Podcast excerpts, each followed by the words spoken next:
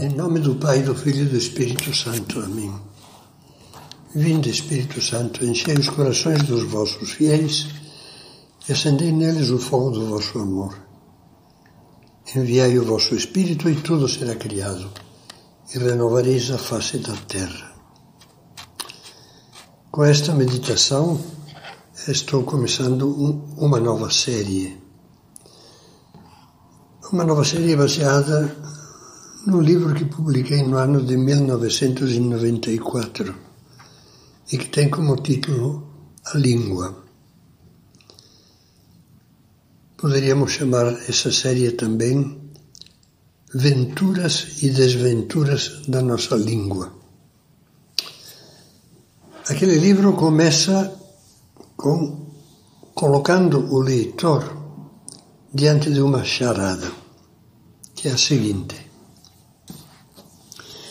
qual é a coisa que é um fogo que incendeia e ao mesmo tempo é água profunda, que está cheia de veneno mortífero, mas pode ser chamada favo de mel e árvore da vida que produz a cura, que tem o corte incisivo de uma navalha afiada e simultaneamente é bênção e fluente doçura e que, sendo uma espada, é também instrumento do hábil escritor que transmite a sabedoria.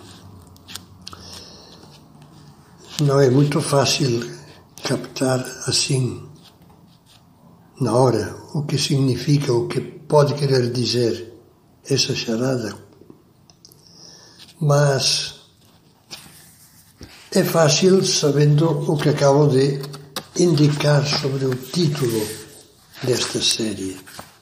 Essa gerada fala da língua.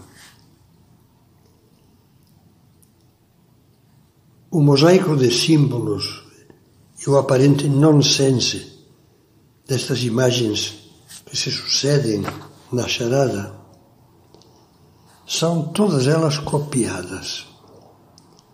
Não são invenção minha. São de alto a baixo um plágio e um plágio consciente.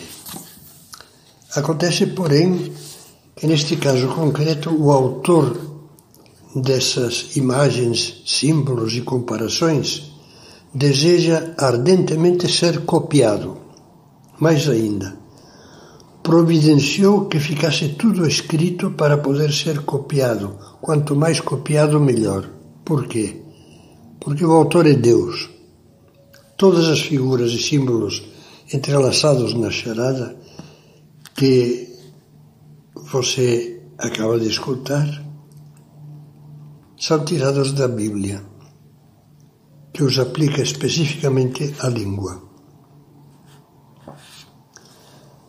Poderíamos dizer que o divino autor da, da Bíblia não encontrou palavras para expressar tudo o que de bom e de mau pode ser dito da língua humana e, ao mesmo tempo, para expressar o precioso instrumento da palavra que Deus nos deu. Veja como é realista o que essas comparações manifestam. Mesmo limitando-nos a selecionar agora algumas metáforas sobre a língua que, em boa parte, depois haveremos de considerar com mais vagar.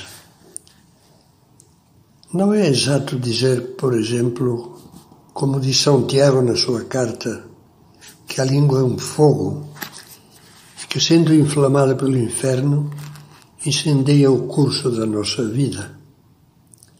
Quantas vidas você não conhece que a língua própria, as imprudências da língua própria ou a alheia reduziu a cinzas.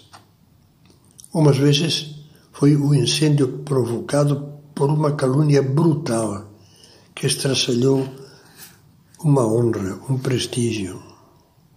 Outras, uma palavra ofensiva, repetida entre marido e mulher tantas vezes que acabou por desfazer um lar. Mas também é verdade, como diz belamente o livro dos Provérbios, que as palavras da boca de um homem são águas profundas e que a fonte da sabedoria é uma torrente transbordante. Pense somente nas águas profundíssimas, luminosas, vivificantes e curativas que foram e continuam a ser para os homens as palavras de Cristo.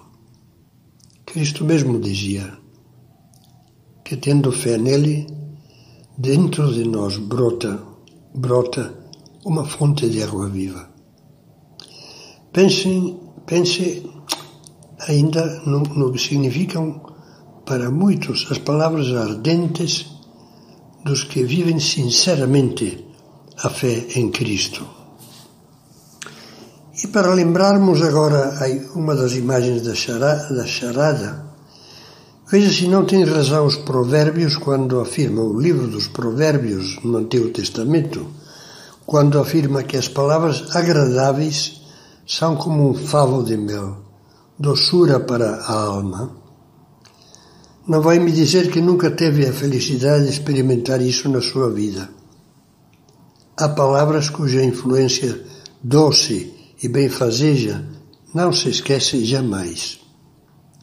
Da mesma forma, todos nós nos sentimos atingidos quando ouvimos São Tiago, que é um grande invectivador da má língua, dizer, sem rebuços, que a língua é um mal irrequieto, cheia de veneno mortífero.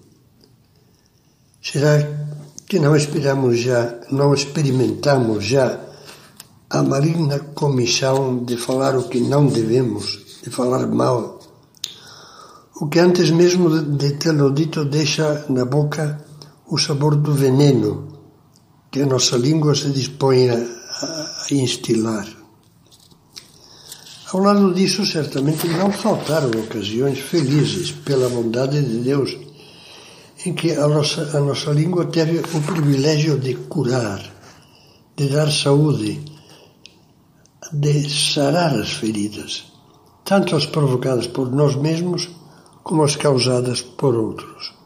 E então a nossa língua foi, para citar de novo a Bíblia, uma árvore da vida, porque alimentou esperanças, revigorou o amor, levantou o ânimo, reabilitou.